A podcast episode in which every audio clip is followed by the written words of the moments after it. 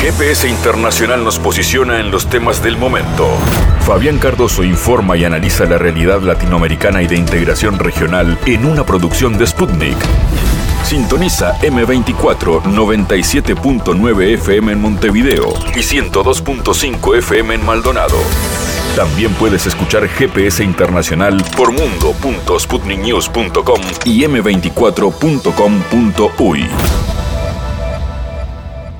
La noticia sin duda de este fin de semana y tal vez del año está ubicado en Argentina. Concretamente hacia allí vamos a ir para conocer las primeras reacciones del histórico triunfo libertario de Javier Milei en ese país, triunfo en segunda vuelta. Con Néstor Picone hablaremos del análisis político de esta situación, que tanto impacta esto en el país. Y con Agustín Cosac hablaremos de economía, porque ha ganado la presidencia un presidente economista con una mirada liberal que ya anticipa, por ejemplo, privatización de algunos servicios públicos. Vamos a conocer la mirada que cada uno tiene sobre este hecho histórico que traerá consecuencias no solo para el país, sino para toda la región. Como siempre, hay espacio para lo cultural, más allá de que lo político predomina, la cultura, el arte, la música, el teatro, el cine, está presente en este GPS internacional que comienza de esta manera.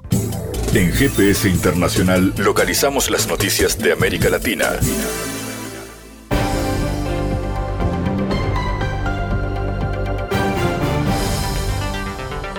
Momento de noticias. Diana Mondino, principal candidata a ministra de Relaciones Exteriores en el próximo gobierno del virtual presidente electo, el libertario Javier Milei, anunció a la agencia Sputnik que una de las prioridades de la nueva gestión será eliminar las restricciones que existen en la nación sudamericana. Vamos a tratar de regular notablemente la cantidad de restricciones enormes que tiene Argentina, donde tenemos varias dificultades para cualquier tipo de actividad, sobre todo en el sector externo, enfatizó la también diputada electa. Tras destacar que Argentina entendió que necesitaba un camino de libertad, la referente de la libertad avanza señaló que son muchísimas las normativas de ley que hay que modificar para que esto se pueda dar. Obviamente con el tiempo crecerán las exportaciones, agregó la diputada y también directora de Asuntos Institucionales de la Universidad del SEMA. Muchas gracias a todos los que vinieron, gracias a todos los que hicieron que esto fue posible. Gracias al equipo que, equipo que viene trabajando hace dos años para, para transformar la Argentina y para lograr el milagro de tener un presidente liberal libertario. Muchas gracias.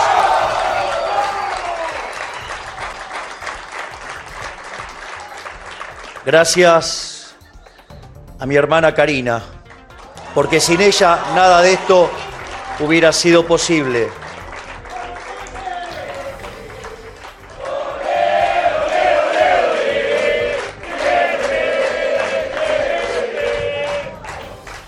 Además, también quiero agradecerle a ese gigante, ese gigante que me ha acompañado a lo largo de todo este proceso ese gigante que suele mantenerse en la oscuridad, que se llama Santiago Caputo y es el verdadero arquitecto de esto junto al jefe.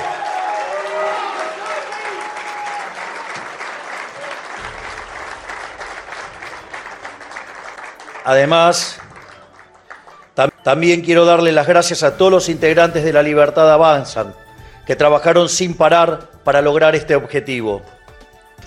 Además, Quiero dar muy especialmente las gracias a los fiscales, tanto a los de la Libertad Avanza como a los del PRO, que pusieron el cuerpo para defender los votos.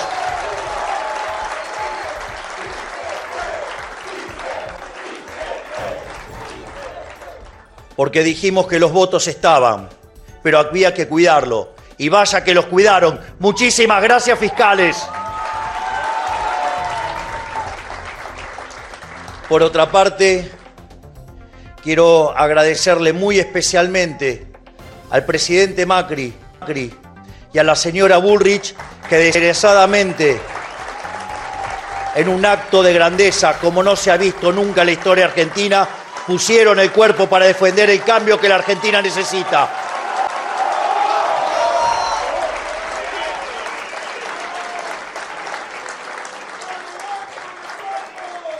Quiero decirle a todos los argentinos, argentinos que hoy comienza el fin de la decadencia argentina. Hoy, hoy empezamos a dar vuelta a la página de nuestra historia. Volvemos a retomar el camino que nunca deberíamos haber perdido. Hoy se termina el modelo empobrecedor del Estado omnipresente, que solo beneficia a algunos mientras la mayoría, la mayoría de los argentinos sufren. Hoy se termina la idea de que el Estado es un botín a sus amigos.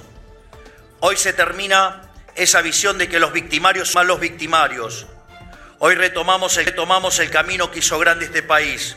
Hoy volvemos a abrazar las ideas, la libertad, las ideas de Alberdi.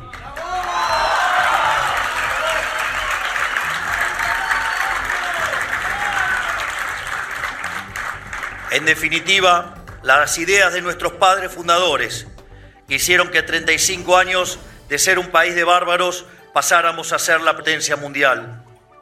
Esas ideas se basan en tres premisas muy simples. Un gobierno limitado, limitado, y quiero que quede claro esto, que cumple a rajatabla con sus compromisos que ha tomado.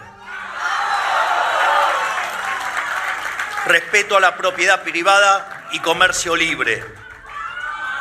Quiero ser muy claro con algo. El modelo de la decadencia ha llegado a su fin. No hay vuelta atrás.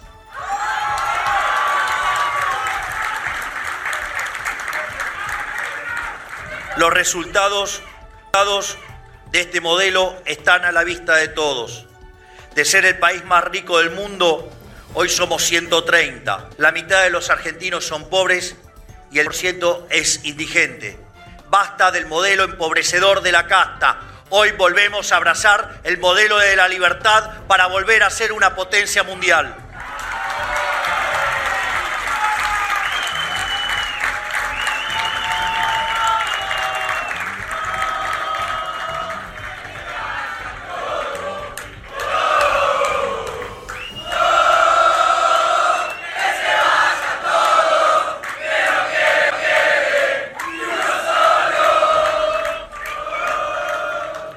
Tiempo, quiero, quiero decirle a todos los argentinos y a todos los dirigentes políticos que todos aquellos que quieran sumarse a la nueva Argentina serán bienvenidos. No importa de dónde vengan, no importa qué hayan hecho antes, no importa qué diferencia tengamos. Estoy seguro que es más importante lo que nos une que lo que nos separa, porque eso es lo que va a hacer que pongamos de pie a la patria y volvamos a ser una potencia.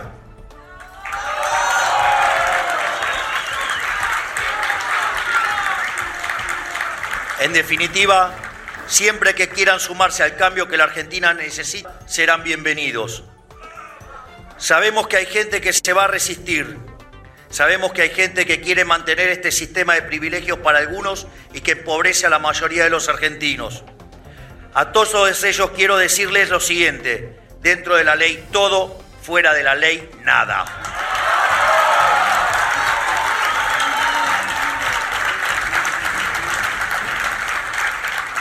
En esta nueva Argentina no hay lugar para los violentos, no hay lugar para los que violan la ley para defender sus privilegios.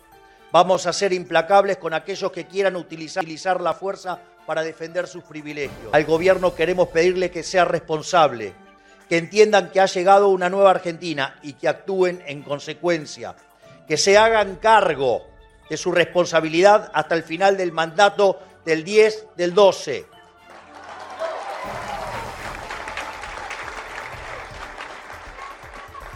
Así, una vez finalizado el mandato, podamos comenzar a transformar esta realidad tan trágica para millones de argentinos.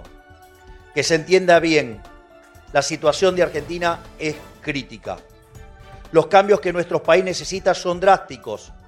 No hay lugar para gradualismo, no hay lugar para la tibieza, no hay lugar para medias tintas, no hay lugar para medias tintas.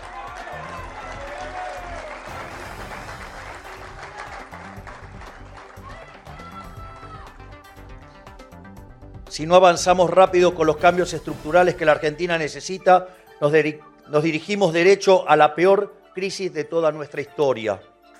Es fundamental que todos aquellos que queremos volver a abrazar las ideas de la libertad, trabajemos juntos a partir del 10 de diciembre y podamos darle respuesta a una sociedad que ha sido abandonada por la clase política las últimas décadas.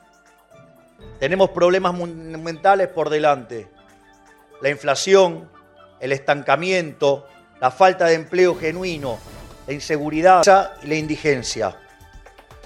Problemas que solo tienen solución si volvemos a abrazar las ideas de la libertad. Problemas que solo tienen solución si aquellos que queremos una Argentina distinta trabajamos juntos. A todos aquellos que nos están mirando desde afuera de la Argentina, quiero decirles que la Argentina va a volver a ocupar el lugar en el mundo que nunca debió haber perdido. Las fuerzas antiaéreas de Rusia interceptaron a unos 35 kilómetros de Moscú un dron ucraniano que volaba hacia la capital, comunicó el alcalde moscovita. Las fuerzas de la defensa antiaérea de la ciudad repelieron un ataque con un dron que volaba a Moscú, indicó la autoridad en la red Telegram.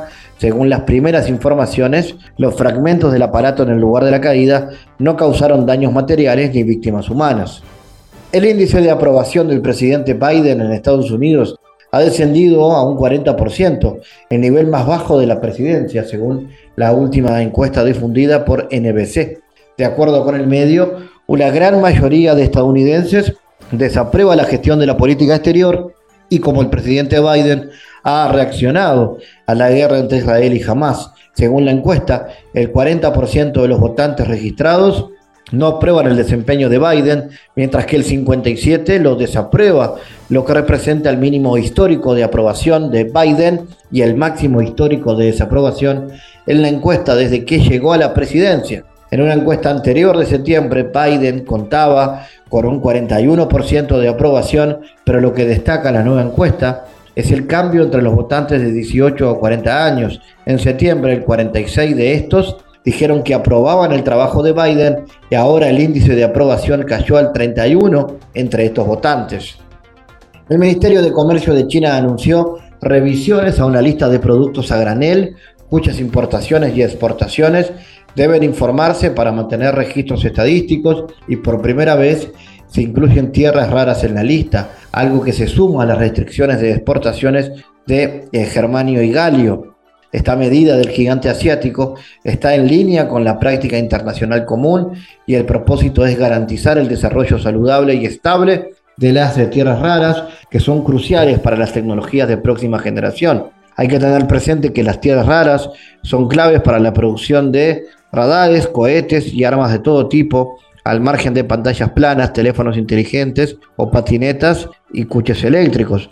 En ese sentido, no hay que perder de vista que anteriormente Pekín ya había anunciado restricciones a la exportación de galio y germanio, metales clave para la fabricación de semiconductores o de grafito por motivos de seguridad nacional. Las tierras raras son uno de los instrumentos claves que puede utilizar China contra Estados Unidos y contra Europa, principalmente contra Europa que no tiene nada, dijo el analista Fernando Moragón. El experto enfatiza que las tierras raras se utilizan en casi todo, en casi toda la tecnología moderna, ordenadores, teléfonos móviles, todo tipo de armamento, aviación civil, etc. El resultado de todo esto es que Estados Unidos se da cuenta de que ahí tiene problemas muy graves.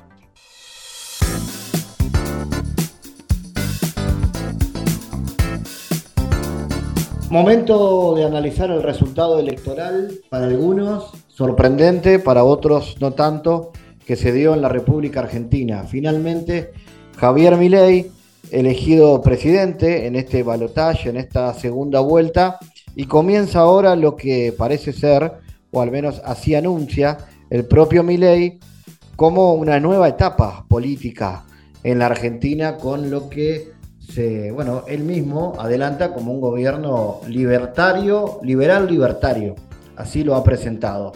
Vamos a conocer más sobre lo que se viene en Argentina, recibiendo al analista Néstor Picone, con el que hemos venido conversando bastante sobre lo que pasa en Argentina.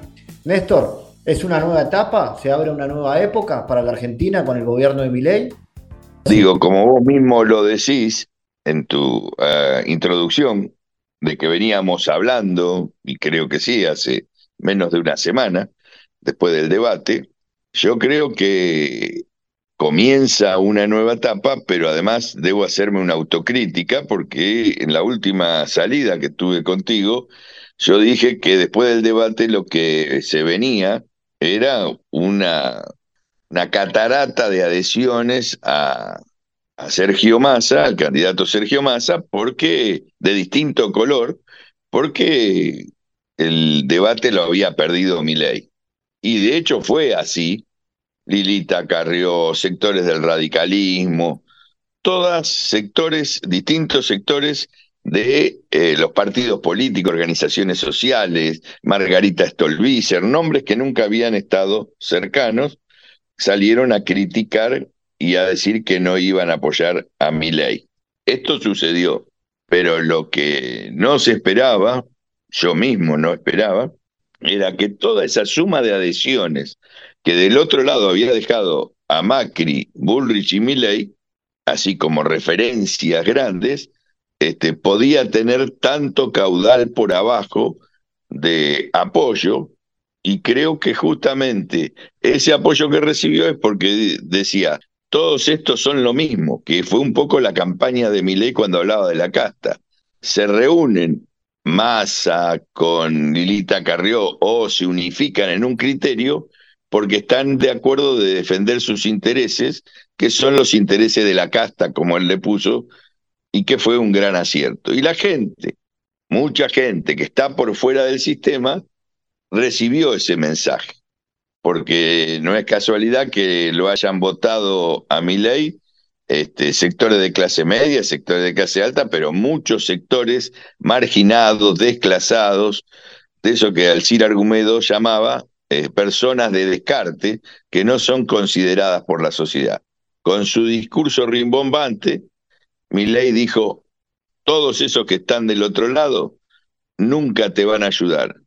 Dame a mí que yo te voy a ayudar con la motosierra, con los perros, con lo que sea. Y bueno, esa fue la elección. Creo que hizo una mala lectura Unión por la Patria y como venía haciendo un mal gobierno dividido, eh, Fernández por un lado, Cristina por el otro, la campaña volvió a mostrar lo mismo, un masa ejecutor, ministro de Economía, este, casi un Superman, pero sin resolver los problemas este, de inflación, en la amenaza de una deuda externa que hay que seguir pagando sin que se resuelva. Y te doy un ejemplo, en los últimos días se le dio un aumento jubilado del 20% en un trimestre, cuando el aumento de la inflación durante esos tres meses fue del 32%. Eso ya demostraba que por más que se dijera con, con buenas presentaciones mediáticas, no iba a resolver el problema de los jubilados. Ya habrá que ver las estadísticas, saber qué votaron los jubilados. Pero ese es un dato que no se puede obviar. 32% de realidad con un 20% y una inflación galopante. Néstor, eh, ¿hubo triunfalismo en los últimos días del, oficialismo, de la candidatura de Massa, que lo llevó a, a, que este resultado lo sorprendiera como parece sorprendió al oficialismo por la alta diferencia o no? Él trató, Massa trató de no ser triunfalista. La verdad que tengo que reconocerle que hizo un trabajo muy inteligente. Él mismo alentó que se conocieran encuestas donde había una gran paridad y en las que muchas eh, aparecía Milei ganando. O sea que desde el punto de vista de la observación externa hacia el candidato Massa, creo que no hubo triunfalismo. El triunfalismo, en todo caso, fue por esto. Si todos los sectores políticos y sociales apoyan a Massa, tienen que ganar más. Lo que pasa es que lo que está en cuestionamiento acá no es solo el peronismo, no es solo Massa, es toda la estructura democrática que no garantiza la participación y el acceso a la salud pública, a la educación pública y a todas esas cosas que sí defiende Unión por la Patria, no se garantiza el acceso a muchos millones de argentinos que están en la marginalidad. Yo creo que por ahí hay que trabajar y creo que hay mucho trabajo por hacer y además una forma de conducción muy cerrada. Ustedes que tienen el Frente Amplio en el Uruguay lo pueden conocer, yo no sé cómo se mueve el otro frente de la calle Pou, pero a ver, esto lo dirigieron en la Argentina Fernández, Massa, Máximo, que es el hijo de Cristina Fernández, este, y nada más. Digo, tres o cuatro personas asumieron el gobierno y también asumieron sacarlo al exministro Guzmán, este, casi voltearlo a Alberto Fernández o dejarlo de costado y darle todo el poder a Massa como se vio en los últimos dos o tres meses en la campaña. Eso puede ser muy lindo para los analistas, para todo lo demás, pero la gente dice, ¿y el gobierno dónde está? ¿Quién gobierna en la Argentina? Massa. ¿Y dónde está que las promesas que hace Massa ahora, que todas iban terminando, se terminó el control del acuerdo por, los combustibles y al día siguiente aumentaron los combustibles. Tuvo que salir a pararlo. No, no, no aumentaron, no aumentaron, sino que eh, hubo desabastecimiento hasta que se le dio el aumento. Digamos, y la gente eso lo vivió 15 días antes de que hubiera elección. Digamos, en el bolsillo se siente, y lo sienten todos los argentinos, lo de masa no solucionaba los problemas de la gente. Entonces, la confianza en mi ley no es que piensen la mayoría de los, no sé, 12, 13 millones, hay que ver cómo va a quedar al final el martes, este, mañana, cuántos votos obtuvo, pero no es que todos esos creen que mi ley va a resolver. Lo que saben es que Massa y el Unión por la Patria ya no estaban en condiciones de resolverlo. Ahora se abre una etapa novedosa que incluye privatización de servicios, así se anuncia, ¿no? Eh, habla de privatizar los medios públicos, habla de privatizar la empresa petrolífera. ¿Se trata de volver a los 90 o es otra cosa este modelo que anuncia mi ley, Néstor? A ver, a los 90 no volvió nadie antes de los 90. Ni Néstor Kirchner, ni Cristina Fernández de Kirchner, ni nadie volvieron a restituir el Estado productor, el Estado planificador, el Estado en manos del Estado del gobierno, de la sociedad. Las privatizaciones de los 90 a las que vos te referís no se revirtieron y todo el mundo sabía que Massa no estaba en condiciones de hacerlo porque lo primero que se empezó a, vencer de aquellas concesiones que se dieron en los 90 fue el río Paraná y Massa fue quien sacó con sus eh, ministros de transporte los decretos reprivatizadores, que tuvieron resistencia en el movimiento nacional, con la Mesa del Paraná, con un montón de sectores que luchaban por la soberanía, pero que él nunca revirtió. O sea, los que saben de esto saben que Massa no iba a revertir la política de los 90. Listo. ¿Qué va a hacer mi ley? Mi ley es una vuelta de rosca, apoyado, como yo lo vengo diciendo y cada vez estoy más convencido, en BlackRock, Larry Fink, este, Larry Fink es el CEO de BlackRock, que es la tercera economía mundial después de Estados Unidos y China, que puso, este, que quiere quedarse con la mayor cantidad de activos en la Argentina sin mover nada, y para eso necesita demoler el Estado Nacional argentino, como se está haciendo en Ucrania con las guerras, como se está haciendo con, con Palestina. La nueva etapa es sin estados nacionales, sí con los estados nacionales como Estados Unidos, reconociendo que no lo pueden hacer con China, si pudieran lo harían con Rusia, la demolición del Estado, pero nuestros estados van a estar sometidos a, la demolición de las estructuras que tienen que ver con el comercio exterior, que tienen que ver con el Banco Central, que tienen que ver con el control económico, que quiere que no se paguen impuestos y que en todo caso, si el país quiere existir, que se endeude. Tomando en cuenta lo, que implica este modelo y la, algún mensaje que ya ha aparecido sobre todo en redes sociales de los sectores de izquierda, ¿no? que han dicho, por ejemplo, de que van a resistir, lo decía ayer Miriam Breckman, por ejemplo, vamos a resistir las fuerzas del cielo con la fuerza del pueblo en la calle. ¿Vos pensás que va a haber movilización, digamos, que se pueden dar episodios de eh, sectores sociales reclamando en la calle en, la Argentina y que eso lleve a algún tipo de inestabilidad? De inestabilidad por ahora creo que no. Por eso empiezan por cuestiones que son casi simbólicas para la mayoría de los argentinos, como es Canal 7, Radio Nacional y Telan, como es IPF, que IPF, ojo, que no es una empresa estatal, es una empresa con el 51% estatal y en el 49% restante está BlackRock, está Joe Lewis, está este, las grandes empresas multinacionales petrolíferas, está todo eso. Esa disputa está y el triunfo de Milley no va a ser otra cosa que darle más poder a ese 49% y yo creo que ahí va a ser muy difícil de resistir porque hasta los mismos trabajadores no veo en vaca muerta estén en condiciones de salir a defender la estatización. Ojalá, porque sería terrible, pero bueno, no, no, no aparece.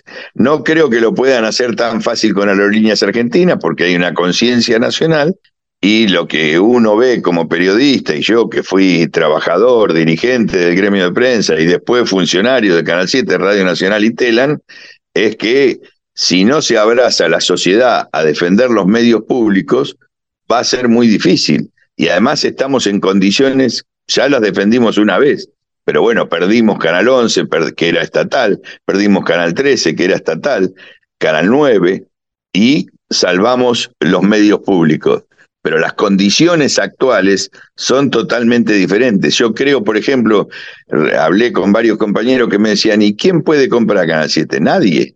¿A quién le puede interesar tener un edificio como el que tiene Canal 7, una estructura como que tiene Canal 7, que vos la conocés, Fabián Cardoso, este, es grandísima, tiene muchos trabajadores, lo mismo Telan y Radio Nacional.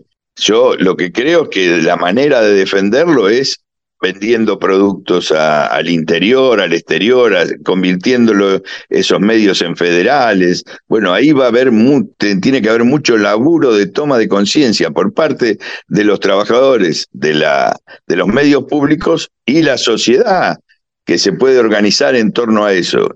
Este, creo que sí que va a haber resistencia, pero también hoy, a diferencia de los 90, para esta vuelta de rosca de reprivatizaciones, y bueno, tienen mucho más poder que, en el que, se, que con el que contaban en los 90 y lo hicieron con Menem.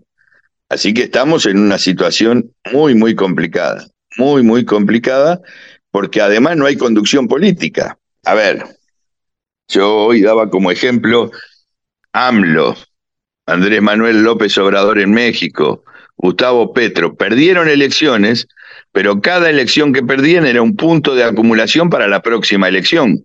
Acá Sergio Massa, que no era el candidato que lideraba el movimiento que estaba detrás de esta elección, termina la elección y se apura a decir que se retira de la política. Entonces eso deja un vacío político muy grande sumado al que ya dejó Cristina Fernández de Kirchner y su hijo, que no aparecieron en toda la campaña. Tampoco van a estar en condiciones ahora de decir, bueno, nosotros nos vamos a oponer. Acá Massa tendría que estar ya diciendo que se opone a las privatizaciones. Pero bueno, Massa ya se fue de la política.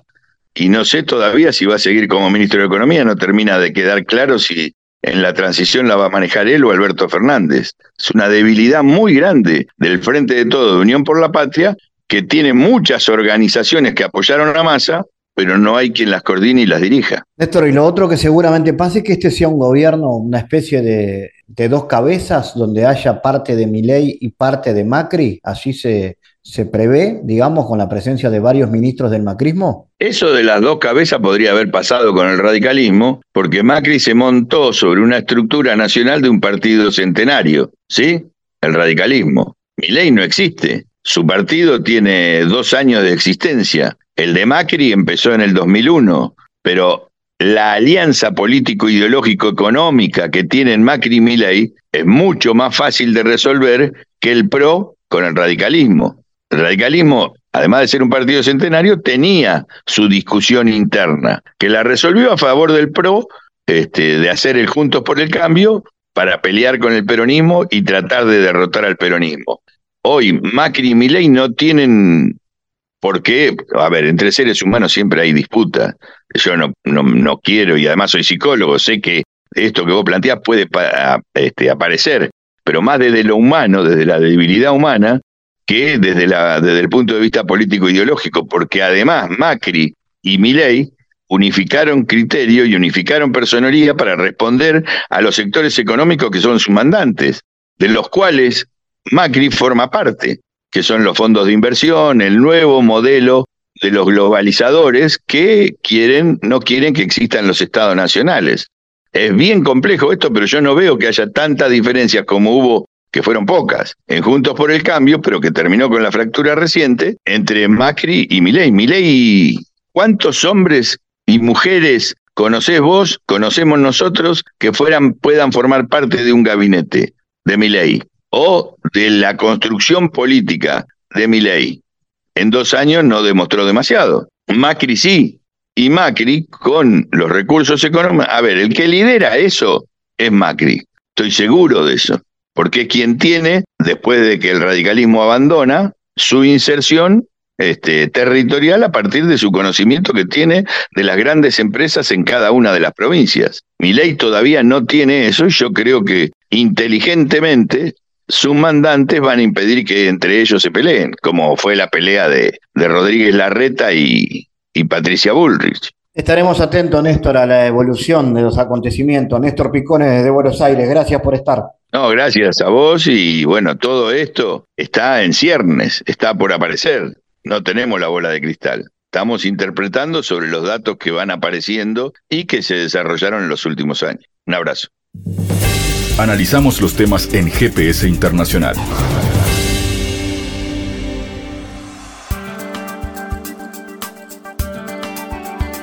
Bueno, seguimos hablando de lo que está sucediendo en Argentina, el impacto que ha provocado el triunfo de Javier Milei. Milei ha anunciado que va a privatizar la petrolera estatal, yacimientos petrolíferos federados y además los medios públicos. Esto lo ha dicho en sus primeras declaraciones a medios de prensa. Nosotros consideramos que la televisión pública se ha convertido en un mecanismo de propaganda. No adhiero a esas prácticas de tener un ministerio de propaganda encubierto. Tiene que ser privatizado, declaró eh, Milei. Lo mismo haría con Radio Nacional y la agencia Tela. Todo lo que pueda estar en manos del sector privado va a estar en manos del sector privado, resumió. Vamos a recibir para hablar de esto al economista Agustín Cosac, eh, para hablar en general, ¿no? Lo primero, Agustín, ¿cómo analizas el impacto de este resultado electoral? ¿Estamos ante un cambio histórico de época en el país? ¿Qué tal, Fabián? Buenas tardes para vos, para todos los amigos de GPS Internacional. Bueno, mira, mi, eh, mi lectura eh, del resultado claramente va a traer mucha turbulencia, mucha volatilidad a los mercados financieros. Vos recién hablabas de, de privatizaciones.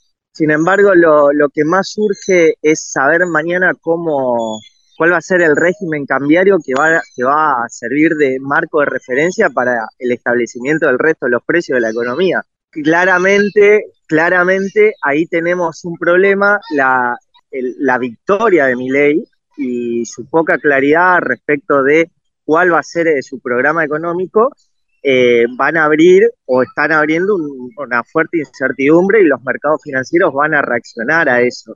Claramente la, opción de modelos, si vos querés, de estabilización macroeconómica que estaban en pugna en las elecciones, eran dos, era un, era un programa de, de estabilización con un dólar en torno a los 700 pesos o u otro, el de ley, que no sabemos cuál es el techo, porque va a depender de qué programa de, dolarización empieza a ponerse en marcha en Argentina con su gestión, si eso va a incluir a los depósitos a plazo, si eso va a incluir eh, solo la base monetaria, con qué dólares se van a hacer. Recordemos que las reservas netas que, que está dejando el gobierno son de 11 mil millones negativos, entonces, eh, para hacer una, una, convertibilidad o una dolarización medianamente sin licuar ingresos de la población, eso implica conseguir muchos dólares y Argentina no es un país que tenga eh, suficiente capacidad de endeudamiento. Esto, por supuesto, va a traer en el día de mañana, hoy fue feriado, es feriado en, Argentina, en el día de mañana va a repercutir sobre todo en, en los mercados bursátiles y, se prevé una jornada altísima volatilidad y con los dólares disparados no sabemos a qué precio, esa es la realidad. Es muy difícil tener hoy sin, sin ningún tipo de definición en materia cambiaria que ahora recién estaba, estaba viendo, según trascendidos, que, Economía estaría por, por lanzar un, nuevo programa de dólar exportador, 70-30, eh, digamos, para, para sostener la, liquidación de los exportadores. Programa que había terminado el viernes previo a las elecciones. Bueno, se acordó eh, con los exportadores un nuevo régimen para, para que ellos puedan liquidar a un dólar promocional, lo que va a nutrir de reservas al Banco Central para ir viendo eh, si, se, si se puede llegar a, al 10 de diciembre con un mercado cambiario tranquilo. Otro tema que, está ocurriendo, que es más de índole político, pero con serias repercusiones macroeconómicas, es qué tan ordenada va a ser la transición. Y en esto, durante la madrugada y, y esta mañana, se rumoreaba con un encuentro entre Alberto Fernández y, y Milei para negociar los, los términos de la transición. Y recién estuve leyendo un comunicado de La Libertad Avanza, bueno, donde se enfría esa posibilidad. Y esto abre nuevas, nuevas incertidumbres, ya un panorama muy con, muchas indefiniciones, digamos, eh, porque eh, se, se, especulaba de que el gobierno pudiera entregar antes el, la presidencia, o se estaba hablando también de la posibilidad de que el gobierno no haga ningún tipo de ajuste que le pide mi ley, entonces mi ley va a tratar de fogonear, como le hizo en un pasado, alguna corrida cambiaria para que sea más fácil dolarizar para él y de alguna manera hacer pagar el costo del ajuste a la administración saliente. Obviamente la, economía ha jugado un papel clave en toda esta situación. Eh, Agustín, ¿el peronismo terminó pagando muy caro los errores en la gestión económica del gobierno saliente? Eh, si hablamos de la inflación altísima, ¿no? Que tiene el país, eh, incide obviamente en esto. Yo creo que el, peronismo, el, sí, el peronismo en estos 16 años interrumpidos por el interregno de Macri, digamos, pero no tuvo o fue perdiendo esa, sensibilidad para, para captar el sentir popular de su base de apoyo electoral. La gente le estaba pidiendo una moneda y el gobierno le daba plata. La gente le estaba pidiendo seguridad y el gobierno le ofrecía garantismo. El gobierno le estaba, al gobierno se le estaba exigiendo de alguna manera eh, servicios públicos de calidad y le daba más Estado. Entonces, eso determinó que, la reacción frente a, esa, ese cúmulo de fracasos y frustraciones durante años sea un personaje como Milei, de los más radicalizados que, que seguramente que, en nuestra historia pudo aspirar a la presidencia y finalmente la, consiguió. Obviamente, como vos decís, la, economía jugó un rol preponderante. El kirchnerismo empezó de alguna manera minimizando el, problema de la inflación, diciéndole, diciendo que era un subproducto del crecimiento, y después cerrando en el diagnóstico. Lo atribuía a una supuesta cultura bimonetaria que no es tal. En realidad, eh, esa, esa mal llamada cultura obedece a factores institucionales de las reglas de juego Argentina, de manipular el, valor del dólar, de atrasarlo sistemáticamente. En algún momento la gente aprende que eh, es negocio comprar dólares cuando está planchado para cubrirse de una eventual devaluación que va a venir de manera inexorable por justamente eh, mantenerlo atrasado. Entonces, eh, sí, por supuesto, la economía tiene, tiene mucho que ver, digamos, en el resultado de ayer. Agustín, en, en, ese marco, y ya que estamos hablando justamente de economía, ¿cómo impactará la clase trabajadora la agenda privatizadora que implementará mi ley y la famosa dolarización? ¿Crees que será posible que lo implemente? Hablemos de la, de la dolarización, porque las privatizaciones, por supuesto, hay, hay que ver eh, si, me parece que no son reformas de primera generación en, términos de la libertad avanza, digamos. Eh, pero sí, por supuesto, tenés un desorden macroeconómico y hasta tanto no se despejen eh, las dudas de qué dolarización o si va a haber dolarización, la verdad que eh, los mercados financieros podrían empezar a, a dolarizarse casi a cualquier precio. Nosotros vimos, tuvimos una, una experiencia de laboratorio, si vos querés, a, escala, a pequeña escala, en este año electoral. Si uno ve la cotización del CCL, del dólar financiero por excelencia, eh, si bien tenía una pendiente positiva a lo largo de todo el año, quiere decir que eh, se estaba devaluando, esa, eh, esa pendiente empezó a fluctuar mucho más rápido al, al momento de las pasos y se dispara los días posteriores a las pasos.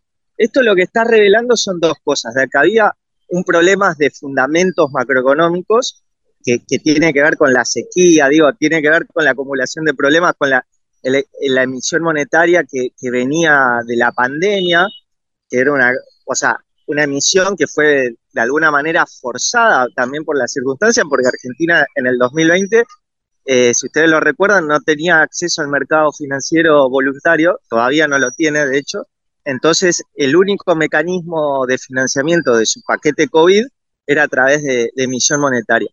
Aunque hizo un paquete relativamente mezquino, los problemas macroeconómicos en Argentina fueron eh, sustancialmente mayores que en el resto de la región. Esto tiene que ver con los fundamentos, los malos fundamentos que traía Argentina de arrastre, te diría desde el 2013 para adelante. Bueno, la, la cosa es que esto de la dolarización se da eh, en este marco de malos fundamentos y la elección paso lo que mostró fue un cambio rotundo de pendiente que se empinó mucho, mostrando un poco la, el, temor, el temor de los, de los financistas, digamos, de los inversores argentinos a lo que podría ser una dolarización no muy planificada, es decir, una dolarización en el que no sabemos cuál es el techo del dólar.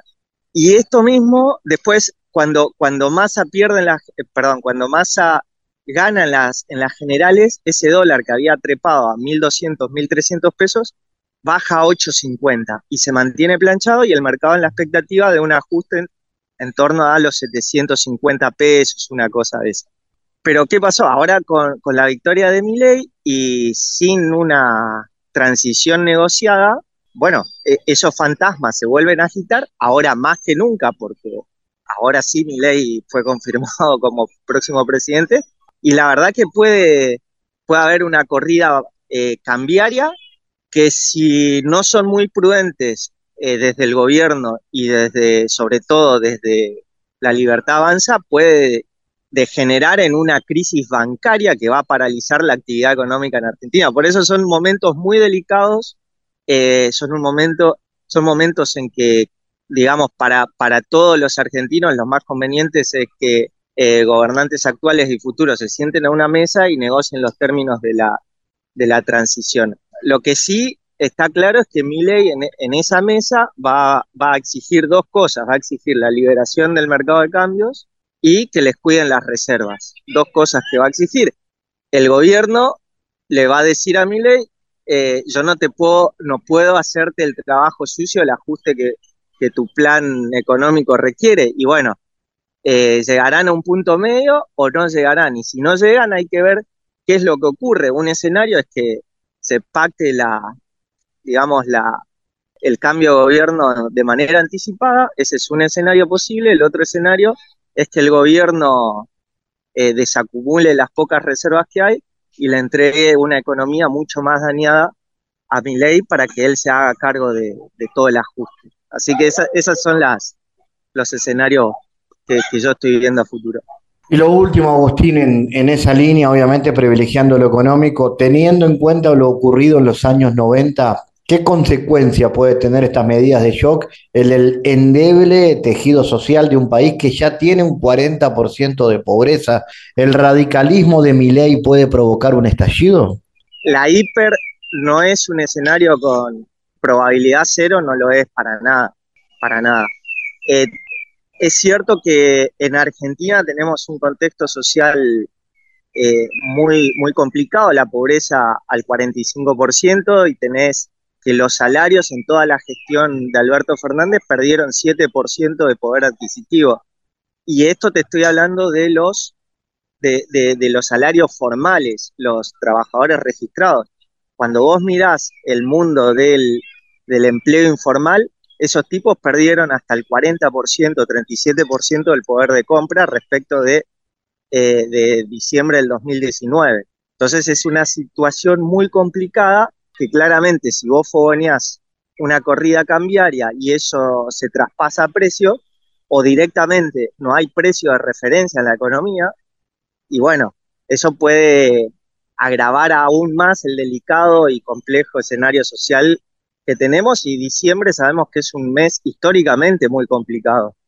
Entonces, eh, esas cosas están como muy a flor de piel en estos momentos y yo hubiera deseado que, en este día feriado se, hubiera trabajado en, en, pautar algunos términos de la transición, pero aparentemente eso no, no estaría ocurriendo, así que veremos qué, qué pasa en el día de mañana. Agustín Cosac, gracias como siempre por tu análisis desde Buenos Aires. Bueno, Fabián, te mando un gran abrazo. En GPS Internacional navegamos por la sociedad y la cultura.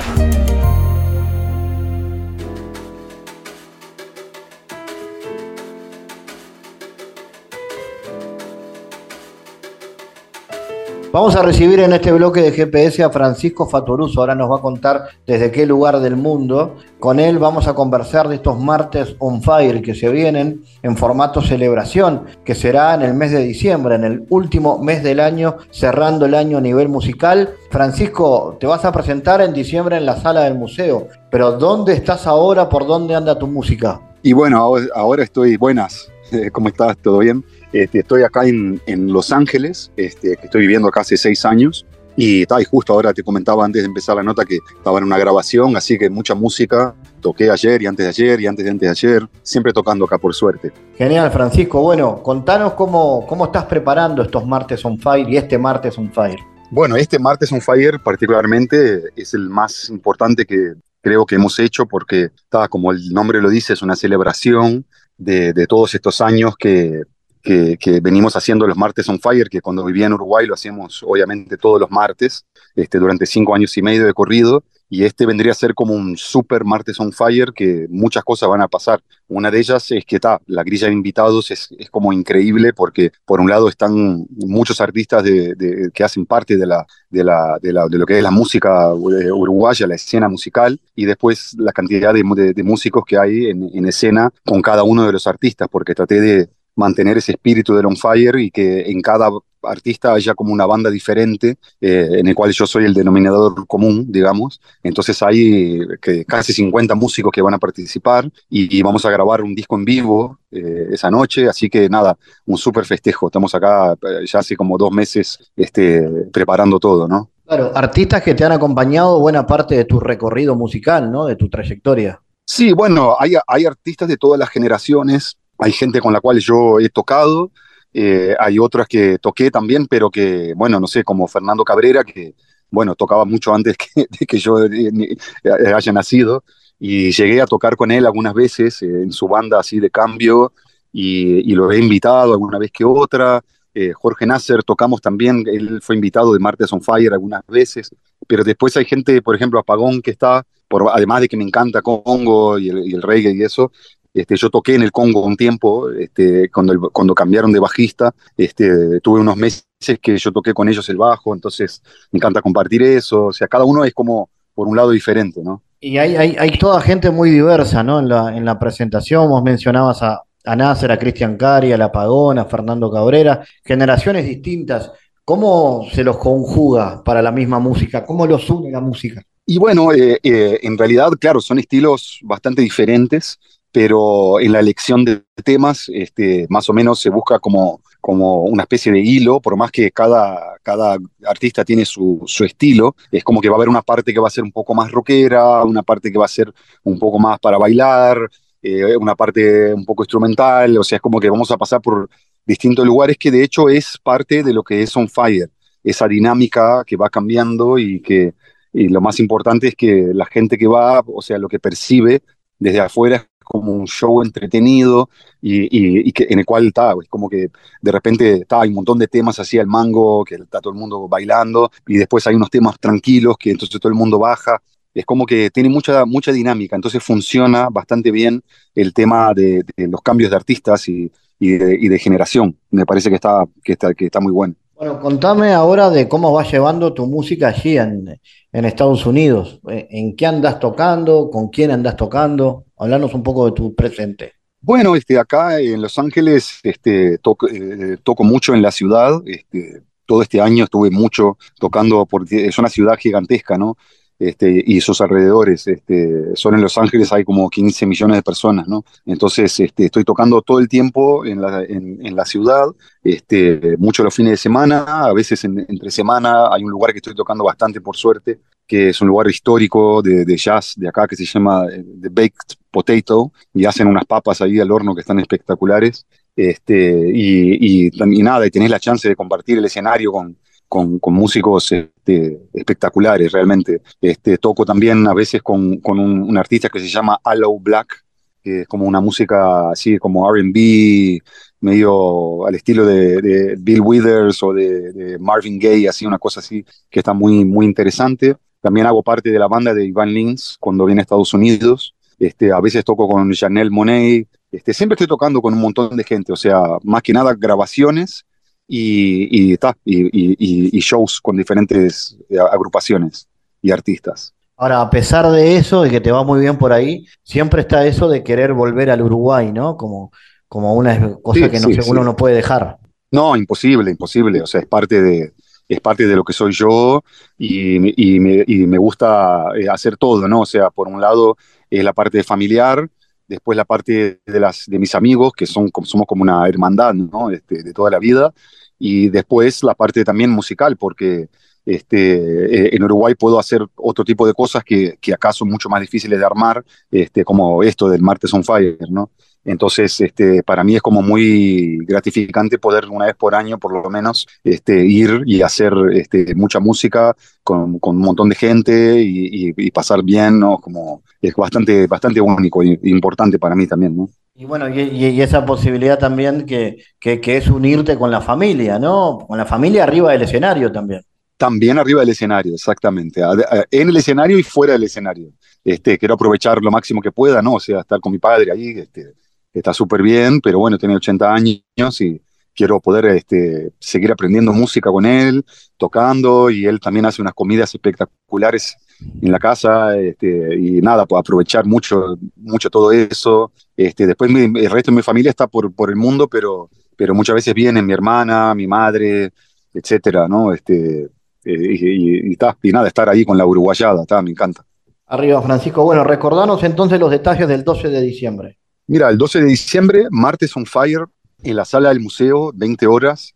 Es un, te lo tenés que imaginar como un, como un festival, un microfestival, en el cual este, va a haber una cantidad de artistas y, y, un montón de músicos con una, con una banda estable que, que, es espectacular, formada por Diego Soca y Matías Rada en guitarra, Camila Zapín en voces, Mateo Tonelo en batería, Nacho Labrada en teclados, Cobia Costa en percusión, eh, Paulina Liard y, y Martina Serra en coros. Esa es la banda eh, estable, digamos. Va a estar Martín Buscaglia eh, haciendo unas performances de DJ 100% vinilo que, está, está, buenísimo. Este, y nada, lo, los, los, esperamos. Va a, estar, va, a estar, va, a estar una, va a ser una noche muy memorable. Francisco Faturuso, gracias por este contacto para GPS en M24. Gracias. No, muchas gracias por, por, por tenerme ahí y nos vemos en la sala del museo el 12 de diciembre. El mundo en GPS Internacional. En diálogos geopolíticos analizamos diversos asuntos que atañen a la política mundial, desde el abordaje de los ámbitos multilaterales de articulación política a nivel global hasta las cualidades y los propósitos de las configuraciones regionales, tanto en América Latina así como en otras regiones. Nuestro objetivo es poner foco a una gran diversidad de temas que atañen a la geopolítica en el mundo contemporáneo. Para eso vamos a recibir a Santiago Caetano, aquí en GPS. Bienvenido, Santiago. ¿Cómo te va, Fabián? Continuando con las anteriores columnas, en el marco del nuevo contexto de intensificación de las relaciones transnacionales durante los años 90, reviste de particular importancia el rol de las empresas transnacionales como actores relevantes en la diversificación y traslado de sus cadenas productivas en distintos países, siendo la mayoría de ellas provenientes de Occidente. En el marco de este contexto global, resulta importante destacar la obra Economía Política Global de Robert Shilpin, en la cual advierte el autor la tensión existente entre la necesidad de los estados en mantener su autonomía y la lógica de expansión gráfica del mercado, resaltando la relación intrínseca entre los asuntos domésticos y las fuerzas externas. Shilpin establece que para el Estado las fronteras territoriales constituyen una base necesaria para la autonomía nacional y la unidad política, mientras que por otro lado, para el mercado, la eliminación de todos los obstáculos políticos y otro tipo para la operación de mecanismos de precios resulta imperativa. En este sentido, la tensión entre estas dos lógicas distintas de ordenar las relaciones humanas ha moldeado profundamente el curso de la historia moderna y constituye un problema clave para el estudio de la economía política internacional.